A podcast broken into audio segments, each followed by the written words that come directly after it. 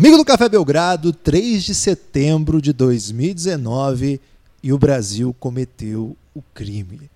O Brasil venceu a Grécia, Petrovic parou Antetokounmpo e o Brasil está classificado para a próxima fase. Lucas Nepomuceno, que dia de basquete! Olá, Guilherme. Olá, amigo do Café Belgrado. Que dia de basquete. Um dia que começa, como todos os outros, nesse Mundial da China, antes do raiar do sol. Pelo menos aqui em Fortaleza, o sol acorda depois de mim para poder acompanhar esse Mundial maravilhoso.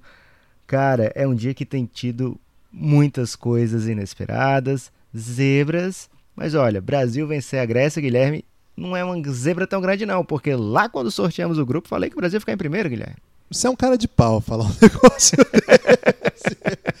Essa vitória foi inacreditável. De fato, nesse caso, literalmente, eu nunca criei nessa vitória. Estou, assim, felizmente equivocado. Estou muito feliz de ter errado. Absolutamente é, emocionado com o que aconteceu hoje. Foi uma vitória memorável, daquelas que às vezes o Brasil consegue e nos comove. E essa já garante vaga para a próxima fase. Nós estamos gravando isso depois da vitória dos Estados Unidos numa prorrogação, ou seja, estamos desde as quatro e meia, agora já são meio-dia, vendo basquete. Isso é sempre muito bom. E dessa vez com um sabor ainda mais especial, porque o Brasil conseguiu vencer o MVP da NBA jogando por uma potência europeia. Eu, Ju, Lu, Lucas, juro para você que a, o cenário que eu tinha na minha cabeça para esse jogo era mais ou menos o que aconteceu no segundo período. Eu achava que a Grécia era muito superior, é, tecnicamente com muito mais opções, jogadores mais acostumados à competição desse nível. E quando o Brasil joga o primeiro quarto bem, dá uma esperança, bom, defende, defesa interessante. Petrovic prometeu algumas coisas aí pro Antetokounmpo. Acho que foi um bom plano, assim. Não é um plano inovador, né? É o plano que as equipes que fazem bom papel contra a Grécia mais ou menos costumam levar adiante. Só que ali no segundo período, a Grécia mais ou menos entendeu o que estava acontecendo, disparou. Eu achei, Lucas, que aquele seria o retrato do jogo. Mas o Brasil ainda teria um terceiro quarto da morte que revolucionou tudo e no quarto período super intenso, muito emocional, muita coisa louca aconteceu e o Brasil saiu com a vitória. É...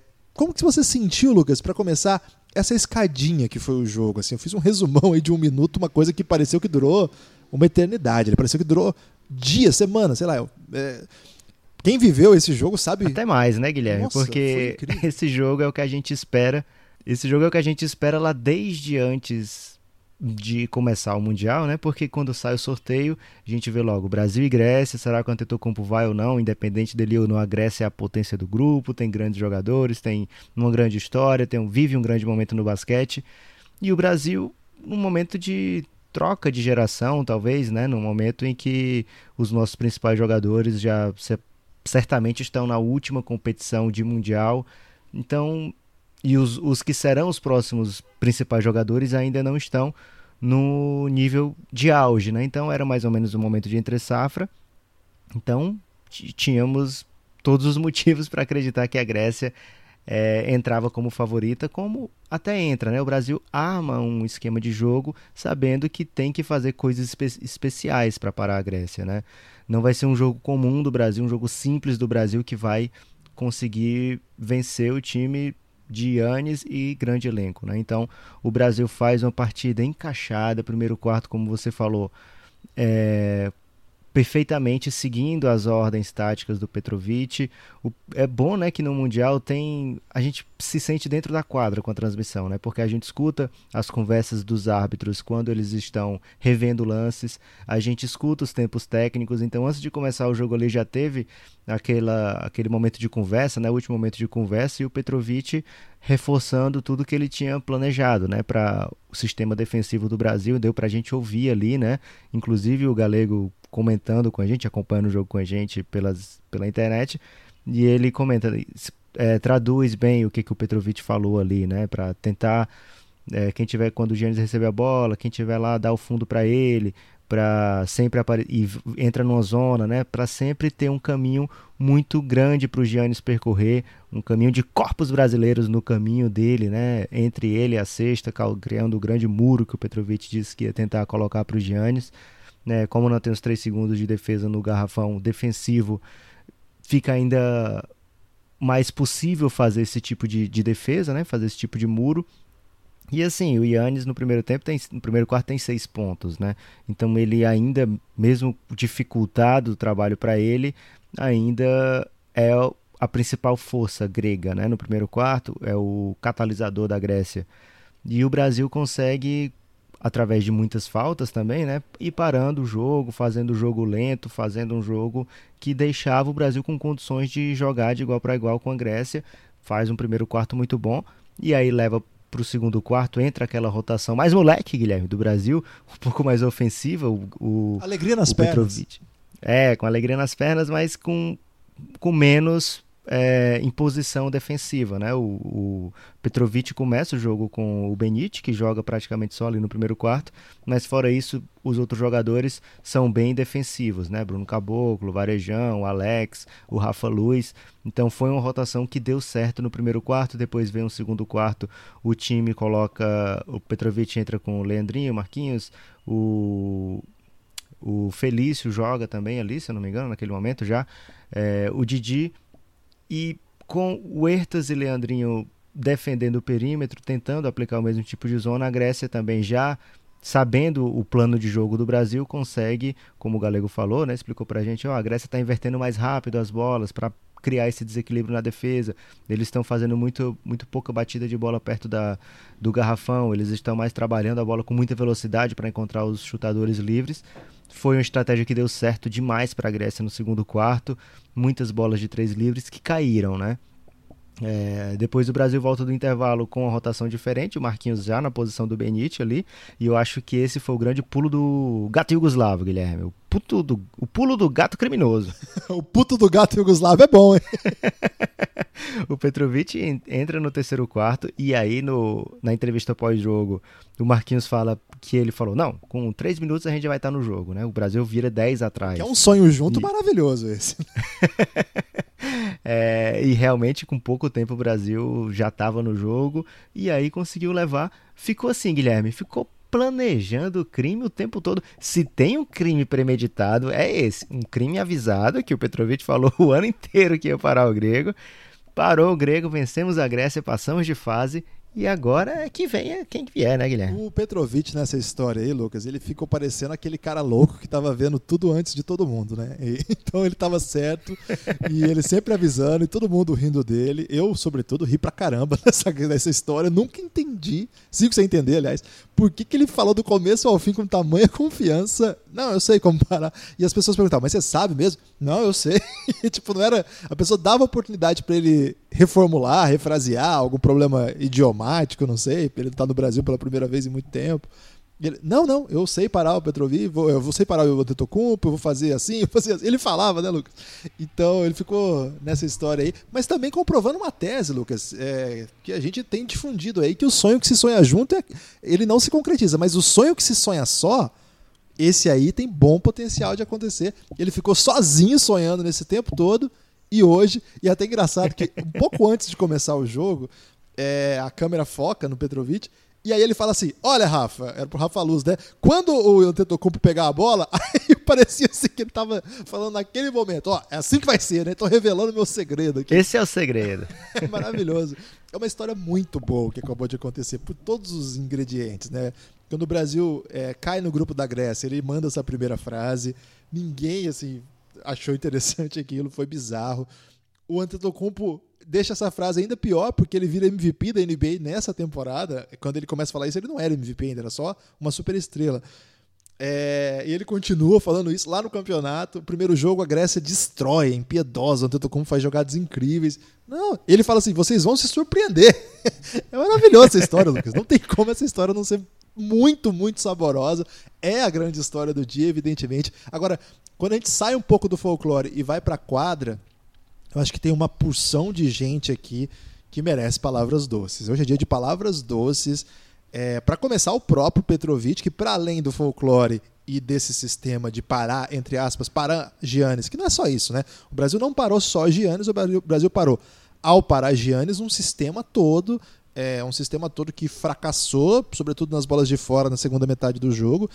O Brasil tem uma hora que o Petrovic fala no tempo técnico: esquece, eles não vão matar mais nenhuma bola. Eles não vão matar bola de três. Então, fecha aqui. Ele aposta nisso, é uma aposta que dá certo. Agora, eu acho que teve vários personagens, e eu acho que o Petrovic é o primeiro personagem, por quê? Eu acho que ele soube ler uma coisa que ficou clara. O Brasil jogou bem, eu achei, mesmo quando as coisas não estavam bem. Claro que o segundo período foi muito ruim, mas você consegue trazer para 10 ali, tá numa lógica assim, aceitável de um jogo desse tamanho. Então, eu acho que uma coisa central aí foi ler quais jogadores estavam sendo negativos defensivamente. Ele apostou o tempo todo nisso. Ele apostou hoje meu time vai sofrer muito para atacar, vai ser muito difícil, mas eu não posso ser negativo na defesa. Então, Iago, por exemplo, nem entrou, não pisou em quadra. O Ertas, que é o nosso maestro, o nosso, ele, ele, ele dá o ritmo do, do ataque brasileiro. Quem que deixaria o Ertas fora? Né? Ele jogou só 12 minutos, sei lá quanto tempo que faz isso. Algum problema do Ertas? Não, ele continua sendo um craque, mas esse jogo não dava, né? Basicamente ele era um jogador que não conseguia. Benite, que até sai de titular, rapidamente ficou claro que ele não tinha o que fazer em quadra num jogo desse. Em vários jogos ele vai ser muito importante, acho que inclusive ainda nesse campeonato, mas hoje não dava. E eu acho que ele foi muito ágil nisso. É, ele também é ágil ao perceber que Marquinhos e Leandrinho com protagonismo podem ajudar mais, né, com, com um certo escape ofensivo. Os dois não são bons jogadores defensivamente, mas chegou uma hora do jogo ali que o Brasil estava encaixado com algumas opções de defesa e com o Rafa Luz jogando muito. O Rafa Luz cometeu um erro no final, mas jogou muito o jogo inteiro. Uma atuação exemplar do Rafa Luz. Então eu acho que essa opção por ele, pela defesa, é, apostando nisso para ganhar o jogo, eu acho que é uma coisa que merece todos os elogios é, e não é só porque ganhou. Acho que se tivesse perdido de pouco, né? É, também funciona. É um jogo. É, vitória ou derrota? A gente até falou sobre isso naquela derrota para a França. A gente comentou assim. Cara, o que a gente viu do Brasil nas eliminatórias, o que a gente está vendo aqui nesse jogo, nesse quadrangular, já dá para ver que o Brasil está jogando outro jogo. Perdeu hoje para a França, a gente gravou alguns dias depois, perdeu para a França aqui, mas jogou em bom nível. Perder para a França é normal, é do jogo. Pô, perdeu para um time cheio de jogador da NBA e tal. Hoje o Brasil, além de ter jogado o jogo conseguiu vencer um quarto período exemplar. E agora, Lucas, eu queria que você falasse um pouco dos veteranos, porque o que, que esses veteranos brasileiros jogaram, olha, eu fiquei comovido. É, primeiro, Guilherme, quero corroborar o que você falou do Petrovic, né? E assim, não é algo que seja a primeira vez que está acontecendo, né? A gente viu no mundi nesse Mundial já, por exemplo, o Brasil tem um primeiro tempo bem ruim contra a Nova Zelândia, no sentido assim, do placar, 50 a 50, estava ruim para o Brasil aquele é, jogo. Defensivamente, hoje, muito ruim, né? É, hoje a gente vê que essa Nova Zelândia vai fazer esses jogos assim, né? A gente comentou é, no pós-jogo que essa Nova Zelândia, com esse estilo de jogo, ele vinha para o crime, né? Cometeu o crime hoje contra Montenegro, é, vai brigar com a Grécia pela última vaga. Já pensou? Nova Zelândia pode tirar a Grécia já nessa primeira fase, né? junto com o Brasil. É, e o Petrovic, vindo do intervalo, ele traz uma coisa nova daquele intervalo, né? traz a leitura certa. Trouxe Alex naquela ocasião, hoje ele trouxe o Marquinhos para ser esse jogador que o Benite não conseguiu ser no primeiro tempo, né? É, o Marquinhos entra nessa rotação no segundo tempo como, como titular, né? Jogando na posição que ele acha mais confortável. O próprio Marcelinho Machado fala na transmissão, né? O Marquinhos é doido para jogar aí na 3 na seleção. E o Marquinhos vai lá e mete as suas bolas, né? O Marquinhos hoje, Guilherme, 3 de 5 para 3 pontos. É, o Brasil como time não, não trouxe a bola de 3 pontos como o seu, a sua grande arma, é, foi apenas 5 de 12 no jogo inteiro e o Marquinhos com três delas importantíssimas, né? O Caboclo com as outras duas. É, mas você me pediu para falar do veterano e eu sei que o principal veterano hoje do Brasil, né? O nome do jogo, inclusive dentro de quadra, foi Anderson Varejão. Cara, inacreditável o que o Varejão fez hoje assim, não inacreditável pelo jogador historicamente que ele é, né? O Varejão já fez coisas maravilhosas pela seleção, pelo Cleveland, pelo Barcelona.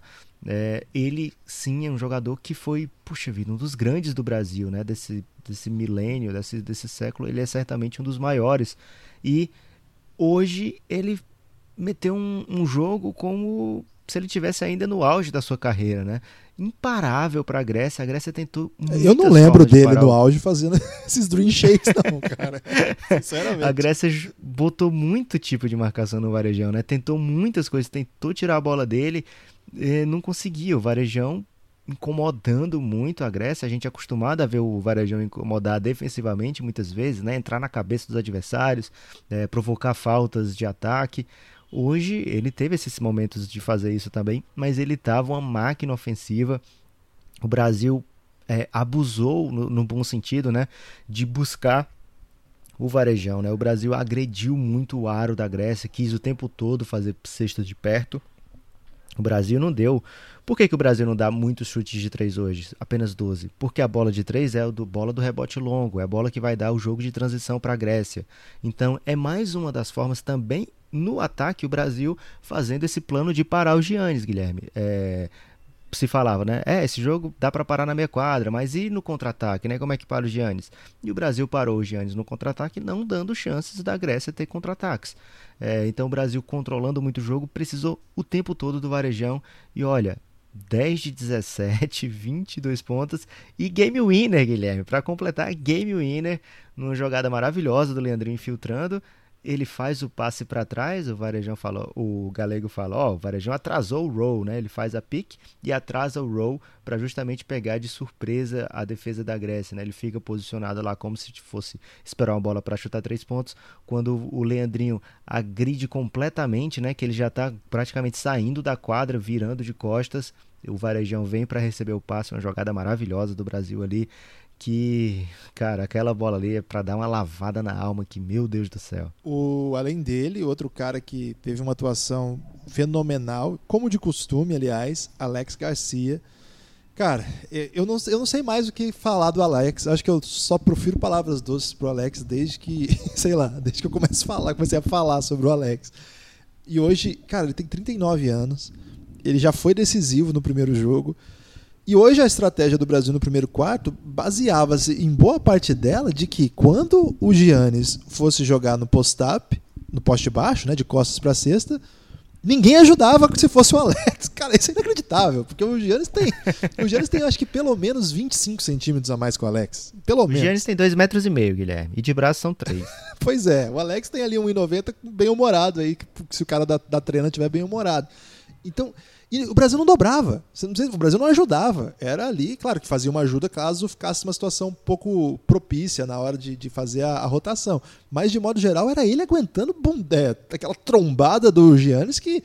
Isso aí faz estrago, Lucas. Faz estrago na NBA. O Giannis vai ter que trabalhar glúteo, hein, Guilherme? Vai ter que trabalhar. É que, na verdade, o Alex não é, não é parâmetro, Lucas. Porque ali quem bate fica. Ali é um, é um muro de tijolo aquilo ali, cara. É um negócio assim inacreditável. Além disso, muito confiável. O Alex é sempre confiável. É um cara que dá para deixar em quadra. Um jogador sempre positivo. Você bota ele em quadra, ele vai entregar bom, bom rendimento. assim. Para você ter uma ideia, o mais menos do Alex, quanto ficou o placar enquanto o Alex estava em quadra? 15. É impressionante. Por exemplo, o Leandrinho teve menos 16. Por que, que o mais menos não conta tanto assim? É um número interessante, mas não conta toda a história do jogo. Porque esse menos 16 do Leandrinho tem a ver com aquele momento em que a Grécia disparou no segundo período, que não foi responsabilidade do Leandrinho. O Leandrinho não jogou bem, mas o sistema ali não encaixou, porque o Leandrinho também foi ah, Lucas, gigantesco, né? Porque é um cara que apanhou tanto já é, por não saber decidir, por cometer erros em momentos decisivos, e hoje, no quarto período, ele foi decisivo, ele foi um, ele e o Marquinhos foram os desafogos ofensivos do Brasil no momento em que a Grécia, por exemplo, que estava cheio de jogador campeão da Euroliga, o MVP da NBA, os caras não tinham desafogo, os caras não conseguiam furar a defesa do Brasil. E ali Leandrinho, com seus 39 anos também, né? O Leandrinho é 8'2". E Marquinhos. 37, Guilherme, tenha calma. Ah, desculpa, 37. É o Alex que é 39, perdão. Hoje eu tô ruim de tudo, Lucas. Matemática, razão. Hoje eu sou só emoção. Hoje é na emoção, é. Claro. E o Leandrinho, em vários momentos, foi muito importante. Aquelas bolas que ele faz, você tá mais do que acostumado, né, Lucas? E é incrível que ele ainda continua. Eu acho que tem uma história aqui desse jogo que é muito mágica, né? Porque nós estamos vendo personagens que a gente acompanha no dia a dia. E se nós não estávamos esperançosos, não era por desinformação. Pelo contrário, a gente estava muito informado do que foi o ano desses caras. O Leandrinho não foi isso aí que a gente viu hoje o ano todo. O Varejão foi campeão brasileiro, mas, meu Deus, o que ele fez hoje é um negócio assim de super estrela. Ele jogou contra os melhores pivôs do mundo e ele era disparado o melhor jogador. Eu vi muito gringo hoje falando: Meu Deus, mas como que o Varejão não tá na NBA? Ele é melhor que todos os pivôs do Lakers desses últimos três anos. Não foi. A verdade é que tem um pouco um componente meio mágico nesse jogo aqui, que a, a, euforia de agora faz com que a gente fique celebrando, porque de fato é uma história que celebra um pouco essa geração, mais uma vitória, é, avança de fase, uma vitória muito grandiosa, mas é, é, um, é, tem esse componente extra assim de mágica que deixa aquilo tudo muito mais interessante, né? Teve um lance ali que o no, no, último período que o Varejão recebe na área pintada e eu acostumei, eu vi o Varejão é, durante as eliminatórias fazendo jogos horríveis. O Brasil pegou a Venezuela aqui, acho que foi Venezuela, Colômbia, não lembro agora. Cara, o Varejão era o jogador negativo do time, tava voltando de lesão, tava muito mal. Falei, meu Deus, não dá mais o Varejão, o que, que ele tá jogando? E teve uma bola ali que ele recebeu na área pintada, e acho que foi o Papa Loucas que ele veio imediatamente fez a falta no Varejão, para evitar que ele concluísse. Eu falei, meu Deus, isso é um respeito, né? Porque, do tipo, tô, tô, na, tô aqui no match, é, no mismatch, tem que fazer essa falta. Isso aí costuma ser feito com os melhores pivôs do mundo, sei lá, trocou com o Valanciunas, tá num contra um, vou lá e faço a falta nele. Então, é como se nesse jogo todo mundo se transportasse para algum lugar de sua carreira, e é uma por isso que eu falo que é meio mágico, algum lugar na sua carreira que jogou em alto nível. E eu acho que competições como essa permitem coisas assim. Evidentemente que não foi magia que aconteceu. O mágico é o cenário que eu estou falando. O que aconteceu ali foi uma grande atuação desses jogadores, composta aí por várias variáveis. Várias variáveis, não é legal falar, mas é, acho que tem isso, né? Cada um deles aportou para ganhar esse jogo um pouco do que já fez em seu auge. E isso é muito difícil de acontecer. Isso, você conseguir entregar coisas depois do seu auge, todo mundo com mais de 35, mais de 36, nesses personagens citados, mais de 37, e conseguir que todos consigam. Estou é, repetindo muitas palavras hoje, Lucas. Palavras me faltam, me falta um ar, me falta ar, me Mas falta são tudo. palavras doces. São Guilherme. palavras doces. São palavras belas. É, você falou do Leandrinho, né? O Leandrinho, poxa vida, contestado demais na seleção durante o seu auge, porque se esperava, né? Se, se pedia um salvador da pátria para o Brasil, né? Um cara que fizesse 30 pontos por jogo, 35, levasse o Brasil às vitórias, mas as grandes vitórias dessa geração é, foram sempre assim, né? Jogo coletivo. Aquela contra a Argentina lá em Mal del Plata foi belíssima, né? É, aquela contra a Espanha nas Olimpíadas foi gigantesca. Mundial de 2010, lindo. É, sempre coletivamente, né? E hoje, mais uma vez, coletivamente. Mas claro, o Leandrinho, ele é muito bom no um contra um, né? É o forte dele, é o que ele faz e ele hoje teve a alegria, né? Teve a, a capacidade de conseguir várias infiltrações bonitas, alguns floaters, boas jogadas, assistências importantes. No lance livre teve ainda aquele momento de tensão, né? Porque ele erra três lances livres ali, um deles no momento muito chave do jogo, que deixam ainda em aberto para a Grécia poder é, empatar com o milagre e tentar levar para a prorrogação, mas ainda assim importantíssimo, né? E como, como a gente fala, né? Ele não é um grande jogador defensivo, mas quem pega o rebote ali quando o Bruno, a gente tem que falar do Bruno também, Guilherme. Quando o Caboclão é, espana aquela bola, né? Que tenta uma ponte aérea direto para empatar o jogo, o Caboclão espana aquela bola e tá lá o Leandro para conferir, para pegar a bola, sofrer a falta. Então, muitas jogadas chaves do Brasil hoje, muitas jogadas importantíssimas.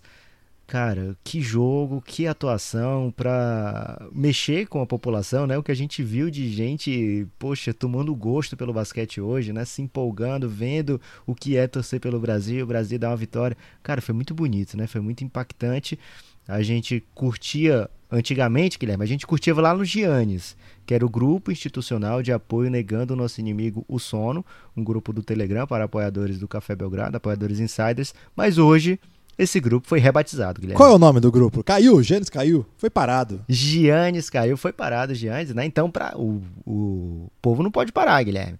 O Giannis foi parado, mas o, a população continua. Então, agora a população que apoia o Café Belgrado no Grupo Insider participa agora do Bora, rapaziada. O último ananá é o ousado, que é o famoso Bruno Guilherme. Tá rebatizado, é Bruno o nome do grupo. Já tem print aí, já tem gente comemorando na internet. Já tem novo integrante do Bruno. Acabou o jogo, Guilherme. Entrou o Matheus, Matheus Mendes. Sabe o que, que ele disse assim que chegou no Bruno lá? O quê? Primeiro ele disse assim, aqui não era Giannis? Eu falei, é, mas... a segunda coisa foi, é, cara, eu entrei porque eu tinha que conversar sobre esse jogo, né? E lá o pessoal não para. Lá o pessoal não para. Se você quer conteúdo sobre NBA, cafébelgrado.com.br, a partir de R$ reais você tem acesso a todo o conteúdo que o Café Belgrado já produziu. Tudo, séries, a gente tem muitas séries. Você está chegando agora, não sabe muito bem do que a gente está falando. O seu primeiro impulso vai ser assim, não vou dar dinheiro aqui para ouvir um podcast. Cara, é outra coisa, você não está entendendo. Então eu peço para você fazer o seguinte: entra no site cafébelgrado.com.br e veja lá tudo que o nosso apoiador, é o sistema Apoia-se, é de financiamento coletivo, tudo que o nosso apoiador tem a garantia, tem o privilégio, no momento em que apoia o Café Belgrado. A partir de R$ reais você tem acesso a um monte de podcast, quilos e quilos de podcast. Já estamos em 80 horas de conteúdo absolutamente exclusivo, só tem lá para apoiadores do Café Belgrado. Então, cafébelgrado.com.br. O Bruno, ex-Giannis, como é que é? Bora, rapaziada? O último ananá é o ousado, porque tem que ser uma guerra contra o sono, né, Guilherme? Então, agora, quem venceu o sono é o ousado. Porque o Giannis era o grupo, de, grupo institucional de apoio negando nosso inimigo, o sono, a sigla da Giannis. E agora, como o Giannis caiu, Bruno Bora, rapaziada, o último Ananá é ousado, um belo nome. é o ousado. É tá? o ousado, perdão. É, então, continua uma luta contra o sono. Geralmente a gente criou esse grupo para que as pessoas se mantivessem acordadas, acordadas durante a rodada da NBA. Agora é uma disputa, é um grupo de apoio ainda, mas que tem um vitorioso. Agora é uma disputa e que mudou durante essa Copa do Mundo o fuso. Em vez de a disputa ser para quem fica mais acordado até as três e meia, quatro, quando acaba o último jogo, por exemplo. Agora é o contrário, agora é quem acorda primeiro e fica durante toda a manhã lutando contra o sono e a fome, que agora já passou do meio-dia e meia, mas hoje é dia de vitória, dia de maldade, dia mas de. Mas o ouvinte crimes. já está almoçando, Guilherme. Ele está ouvindo o podcast aí com um grande bife à sua frente ou uma grande salada. Se for vegano, a gente já gosta também. E de repente, na parte da tarde, já está ouvindo isso voltando do trabalho, querendo comemorar essa vitória. Tem vários tipos de ouvintes possíveis. Mas falar do caboclo acho que é fundamental mesmo, Lucas, tirando o folclore aí. É... Primeiro, assim, a bola do jogo é inacreditável. Tem muita gente que notou ali que teve um tapinha no aro. Eu não vou falar sobre isso. Isso aí deixa para os outros falarem, deixa para o podcast, deixa para o café lá da. Café Atenas falar disso aí. Não faz nenhum sentido esse Mas comentário. Mas aí é cara de pau, né, Guilherme? Ok. Foi gol. Porque, porque o que o juiz fez para esse jogo dar empate ou para a Grécia passar, puta eu não, não vou falar Pode, pode, hoje pode. De baixo calão um, aqui. Uma palavra você pode. É, bananões os juízes, meu Deus. Desculpe palavreado, amigo ouvinte. é, desculpe palavreado. Ô, Lucas, eles, é, não vou usar palavras tipo levianas, mas eles então prejudicaram, e aí você escolhe o verbo que você preferir, amigo ouvinte, eles prejudicaram o Brasil em vários momentos da partida, hein? Meu Deus!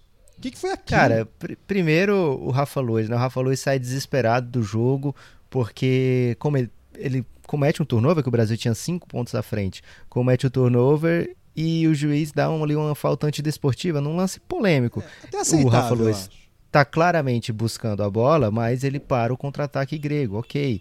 É, antidesportiva clássica, né? Na, na, nova regra da FIBA. Na NBA que não está sendo cumprida a rigor nessa Copa do Mundo, bom que se diga. Algumas é, eles escolhem algumas... quando eles vão dar. Isso, correto. E aí acontece o pior cenário possível para o Rafa Luiz, né? Porque o, a Grécia faz os dois lances livres e logo na sequência uma bola de três empata o jogo. Né? Então o Rafa Luiz é visto ali chorando, desesperado no banco e levando milhões. Quer dizer, não sei se tinha milhões de brasileiros assistindo, não, Guilherme, mas levando muitos brasileiros ao desespero junto com ele, né? Assim, sentindo aquela dor, porque, cara a gente tem que falar aqui exclusivamente do Rafa Luiz, né? Melhor, contestadíssimo convocação e é o melhor armador do Brasil dos dois lados da quadra até agora nesse Mundial, né? É o cara que o Petrovic está confiando e o resto do time junto, confiando junto também, né? E ele está entregando. No primeiro jogo apareceu com pontuação, com assistências, com números impressionantes. Hoje foi rebote ofensivo que ele pegou, foi a defesa bem feita. Nesse lance específico, ele falha duas vezes, né? Porque primeiro ele tenta cortar o Giannis ali no momento é impressionante. E é bom que se diga, né? O Giannis foi parado no ataque, mas defensivamente o cara atrapalhou muito o Brasil. Teve toco, teve roubada de bola, teve defesa absurda. O Giannis, ele não foi. Não teve um jogo ruim. Ele não conseguiu ser o MVP do jogo, né? Ele não conseguiu levar a Grécia à vitória, não conseguiu se criar ofensivamente com o Brasil, mas ele ainda foi um jogador muito importante. E essa bola ele rouba, proporcionando o um empate à Grécia. E aí tem essa falta antidesportiva. Logo na sequência, quando o, a Grécia, um pouco mais na frente, né, vai tentar o empate, depois daquela bola do Varejão que eu falei, o Bruno Caboclo intercepta um passe para o Giannis, o Leandrinho fica com a sobra e o Giannis vai faz uma falta daquelas de NBA para parar o jogo. Claramente sem atacar a bola necessariamente, né? Clássica falta antidesportiva não dada, né, Guilherme? Foi, ali, eu, ali aquele momento ali, Lucas, eu fiquei louco. E a Marília, minha esposa, ainda fala o seguinte: ela, eu nem tinha me atentado e ela fala. Isso é baixaria. Eu, como assim, amor? Tá com a mão na bunda do Leandrinho, amor. E aí eu percebi que realmente ele faz a falta de maneira até perigosa. Guilherme. É, no mínimo pouco pudica, né? Que é a coisa que a gente Foi chama... uma palmada. É, sou contra. E, ô Lucas, e teve a bola de três do Alex que eles falaram assim, inconclusivo. Inconclusivo é o. Entendeu? Como assim? Cara, durante o lance, de fato, o replay não deu para ver. Mas tava muito assim. A dúvida era, talvez ele tenha pisado, não talvez ele não tenha pisado. Porra! Falei pra Mas é porque na hora o, o, o juiz dá dois. Mas né? aí que tá, já mostra intenção. É, é intenção predisposição. de nada. Predisposição a.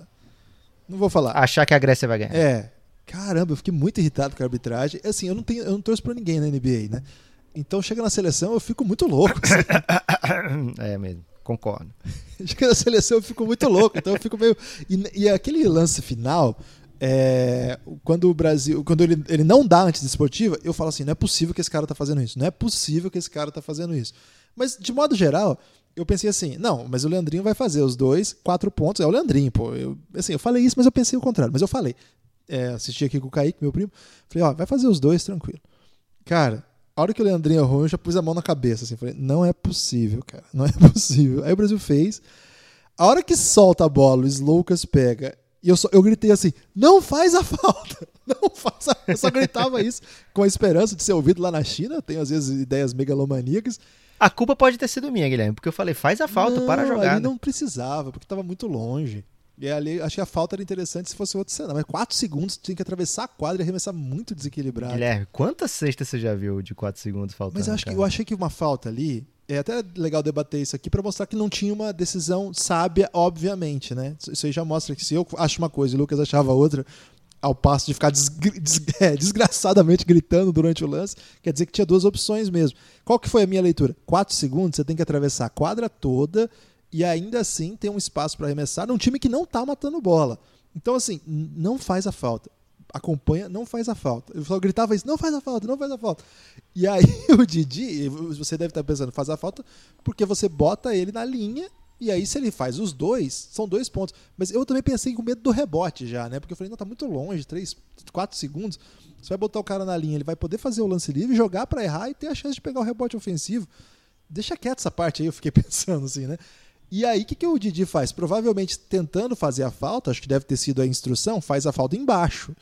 O menino vai, o Slocas é, faz o movimento e o menino Didi vai e salta junto com ele e comete um erro grave. Acho que vai aprender muito, né? O Didi hoje jogou muito pouco, acho que o Petrovic ainda não confia no Didi para ficar tanto tempo em quadra, embora eu acho que ele pode até ajudar mais defensivamente do que o Petrovic imaginou.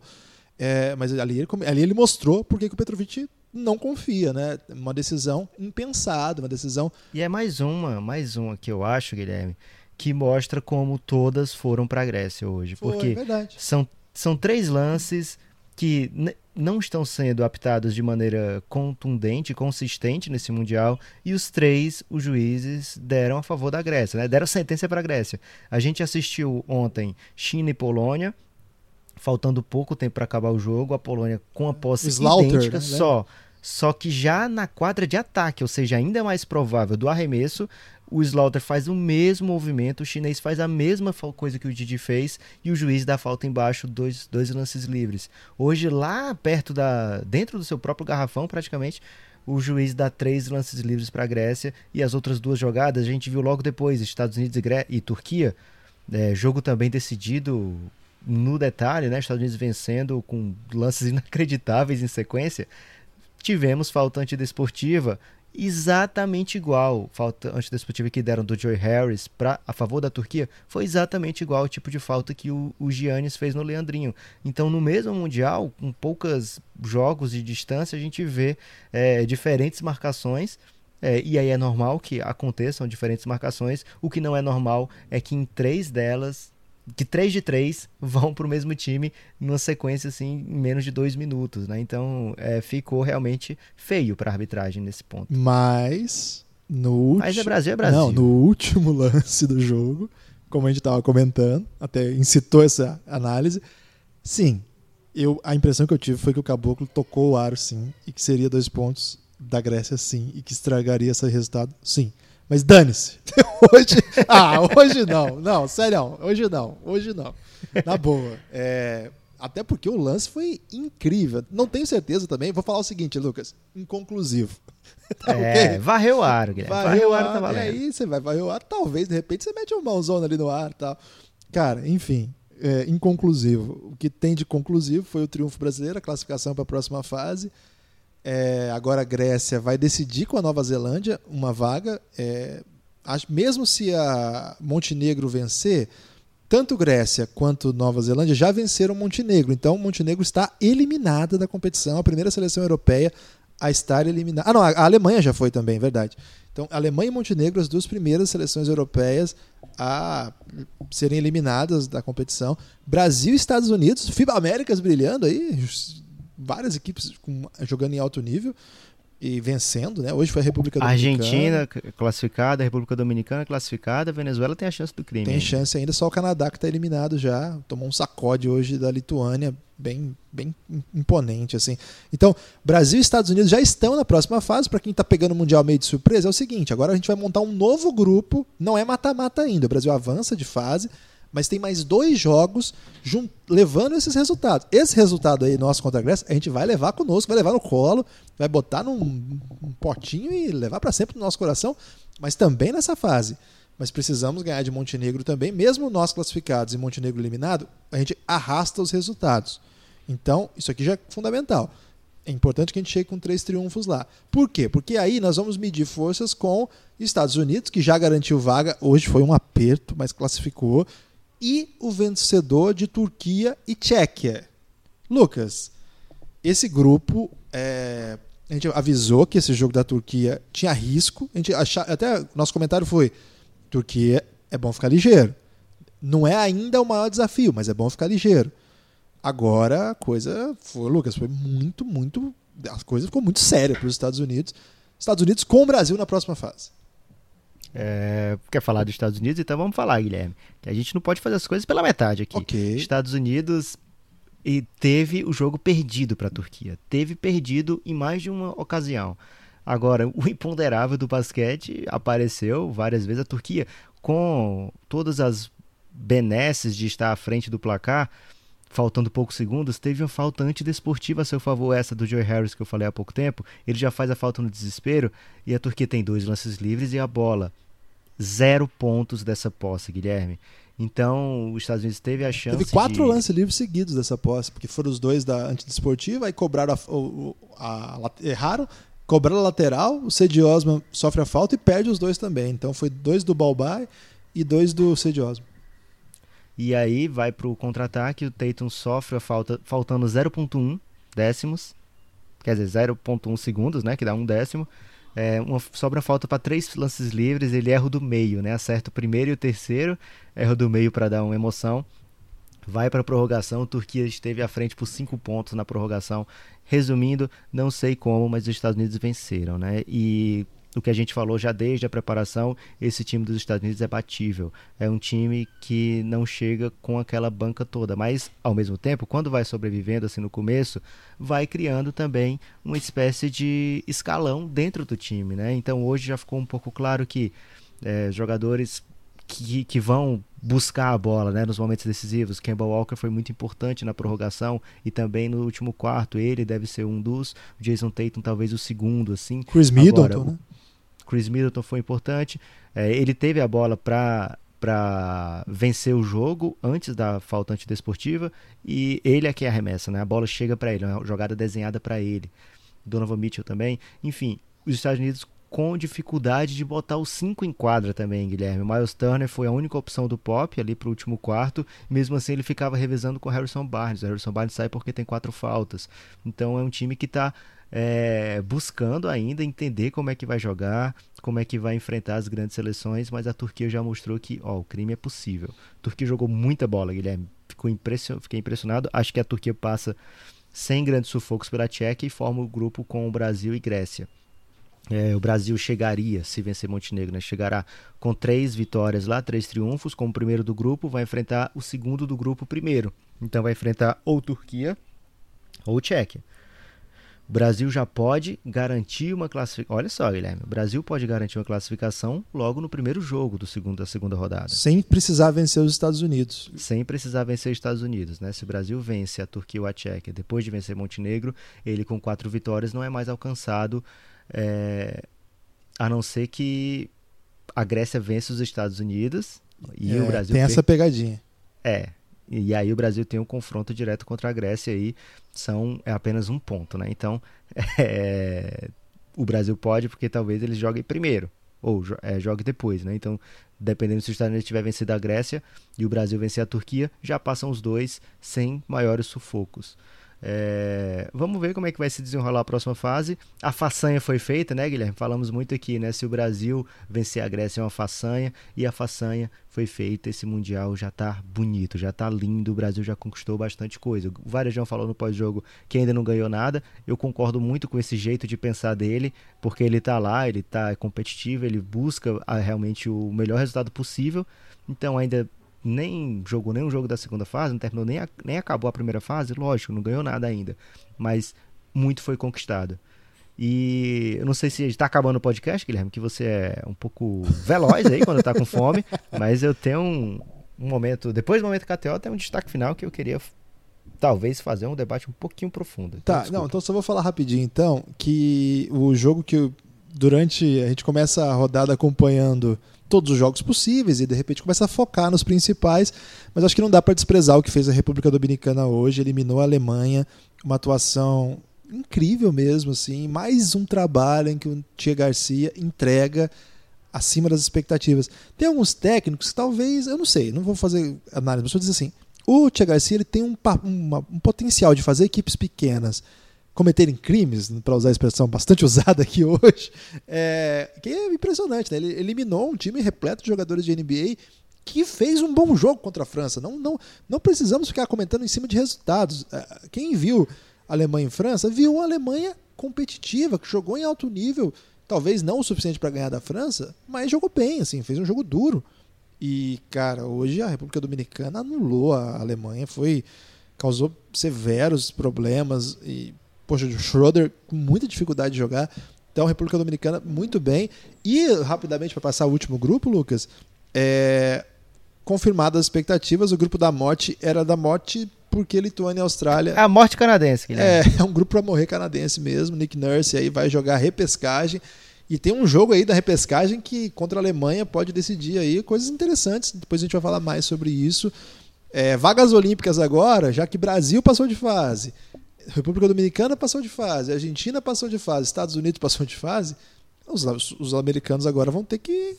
Estão ousados os americanos aqui. Estão superando expectativas. Ainda tem a possibilidade da Venezuela ganhar da China, não está descartada. Eu acredito, eu acredito nessa possibilidade. Eu não sei quem é favorito hoje. Acho um jogo muito igual. E tem Porto Rico que também pode ganhar da Tunísia. Nós podemos ter uma próxima fase com seis americanos, né? Com, curiosamente, o Canadá que era para ser uma da, a, a, potência nossa aí, com vários jogadores de NBA, curiosamente podemos ter um cenário em que apenas eles não passam de fase. Eu realmente não estava pronto para essa. É curioso mesmo, né? Porque dá para lamentar o fato de estar no grupo da morte, mas tem que falar também que o Canadá foi incapaz de cometer crimes, Guilherme. Nem fez talvez jogo duro, nem fez jogo duro. Talvez pela cultura canadense, aí de ser uma cultura muito respeitosa à lei, Guilherme, talvez isso tenha prejudicado. Os outros americanos aqui mais malemolentes estão partindo para o crime sem dó. O que a República Dominicana fez contra a Alemanha, cara, foi demais. Porque não foi assim.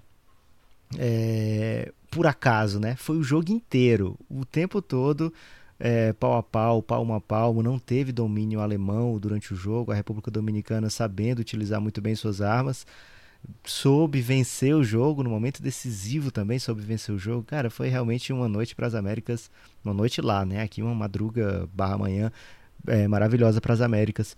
É, do outro grupo lá que acontece amanhã, Guilherme, já no momento KTO, posso começar o momento KTO? Momento KTO. Momento KTO, por quê? O KTO está ajudando o Café Belgrado a fazer essa, essa cobertura intensa do Mundial, todos os dias, tudo em conteúdo aberto para todos os ouvintes. E se você quiser entrar lá no site da KTO, kto.com, você pode se cadastrar com o cupom Belgrado20 e você ganha 20% do que você aportar em free bets. É, mais ousadias aí para você apostar no Brasil, Guilherme. Ontem eu falei para as pessoas não usarem as free bets no Brasil, mas eu queria dizer o seguinte: pode apostar o resto, só não usa a free bet, que a free bet era para outras coisas. Mas a galera acho que não entendeu o meu recado. Amanhã temos alguns jogos que valem muita coisa, né? É a rodada da mamata, a mamata, você pensa que acabou, Guilherme? Depois de um dia como hoje, você pensa, ah, a mamata acabou. Mas não acabou, não. A mamata é sempre resiliente, a gente avisa isso aqui, tá sempre pronta para aparecer. E Aliás, tem um temos... jogador da Turquia que chama Mamatoglu. Caramba, Guilherme, isso aí tem que ser marcado, hein? Porque ele gosta de aparecer. É, amanhã tem jogos com Angola e Filipinas, que eu vou dizer para você ficar longe de um jogo como esse. É, Costa do Marfim e Polônia, rende muito pouco. É, mas tem jogos que valem muita coisa, né, Guilherme? Porto Rico e Tunísia é um jogo que a gente não sabe muito bem definir a ordem, né? Quem é que é favorito aí, quem não é. A KTO coloca lá Porto Rico como favorito, mas pagando ainda muito bem, 1,64, né, pela vitória de Porto Rico. Tem outro jogo que vale muito, Itália e Sérvia. Esse aí Esse um vale. amplo favoritismo da Sérvia, com a Itália pagando 7 para 1 a Itália já mostrou nesse Mundial, e mas também contra Filipinas e Angola, né? Que dá apta ao crime, né? Tem jogadores jogando em alto nível. E é o jogo da Globo jogo... esse, da Globo, do Sport TV. é, já vai mudar, Curti, vai pra Globo. Eu tava, tava, pensando que era o Galvão que ia entrar, então Não, a Copa do Mundo agora conquistou o país, cara. Agora vai entrar na Globo. Tomara. E tem dois jogos que ainda valem muita coisa, né? Venezuela e China esse aí valendo vaga, com confronto então, direto pela desse? vaga. Eu tô curioso, como é que tá essa? Venezuela tá pagando quase 3 para 1, Guilherme. A China tá pagando quanto? 1.3. Nossa, a galera não confia nada na Venezuela. Ou na arbitragem do Mundial. e outro jogo que vale muito, mas aí pensando na próxima fase, Rússia e Argentina. A Rússia pagando, tá com o Azarão aí, pagando 3.3 e a Argentina 1.3. É, posso trazer um destaque final, Essa Guilherme? rodada de amanhã tá empolgante, hein, Lucas? Vai ter podcast amanhã? O que, você acha, cara? Eu acho que vai ter. Esse diálogo foi quase espontâneo, mas é, a gente está querendo chamar a sua atenção para ir lá no Pingado, feed do Pingado. Procura aí você que está chegando agora, ou você que só está ouvindo agora porque o Brasil ganhou da Grécia. A gente está fazendo podcast todos os dias dessa Copa do Mundo. Então lá no Pingado é o nosso podcast é, de, dedicado ao basquete FIBA. Claro que aqui também é FIBA, mas aqui é Belgradão, é nosso canal principal, e aqui a gente está falando dessa grande vitória. Mas para toda a cobertura, vai lá no Pingado, já deixa assinadinho lá, que quando tiver episódio novo, você já vai receber a notificação. Faz aí, segue, compartilha, avise por aí, dê essa força pra gente e se puder nos apoie. Agora eu quero ouvir seu destaque final, que você criou uma expectativa já tem um tempo, Lucas, e você não costuma fazer isso. Cara, meu destaque final é o seguinte: vou meter palavras duras para o técnico da Sérvia, você quer dizer o nome do técnico da Sérvia? Caramba, eu tô, eu tô puto com esse cara também, Lucas. Eu, eu, não ia, eu, não ia, falar disso, não, mas eu tô puto com ele também. Ele falou, Guilherme, que a FIBA, não sei o que a FIBA quer, colocando esses times aí que tomam de 50 pontos no Mundial, né? Alexander reclamando do, Dorjevic. Reclamando do inchaço do Mundial, né? Reclamando da quantidade de, de times que tem, mas mais indignado mesmo por causa das vitórias acachapantes, das grandes surras, né? Dizendo que tem muito time ruim. E aí eu fico pensando o que, que ele quer, Guilherme. Porque, por exemplo, nas Olimpíadas, você não vai dar vaga para time africano, para time asiático, que tem a chance de ir lá tomar os seus 50 pontos, 40 pontos. Ou então na Olimpíada de 92, ninguém vai jogar com os Estados Unidos, vai dar só a medalha, porque eles deram 50 pontos em todo mundo, Guilherme. É... E outra coisa, esses times, essas seleções precisam desses jogos para se desenvolver, né? Você olha, por exemplo, o Senegal. Você achou que não ia ter palavra doce para Senegal hoje? Você estava enganado, Guilherme. Foi bem hoje, Senegal. Senegal tomou 50 pontos da Lituânia. Eu até elogiei aqui o Senegal pela partida que fez, o Guilherme ficou me trollando. E hoje ele jogou contra a Austrália, outra potência, e cara, fez jogo. chegou no último quarto, tinha jogo ainda. Senegal fez uma partidaça contra a Austrália. É, e ele não estaria no Mundial, segundo esse Sérvio aí que se acha muito grande. Já vou torcer contra a Sérvia, hein? Fica aqui o recado. Esse cara não é digno Ele nasceu em Belgrado, Lucas. Aí foi, então vou torcer médio. é, e se não fosse. Quem perde 50 pontos está eliminado, o Senegal não teria uma oportunidade de fazer o que fez agora, né? Quem sabe, né, tendo esse, esse jogo, né? mais pessoas lá no, no, Senegal vão querer praticar o basquete, vão se aprofundar.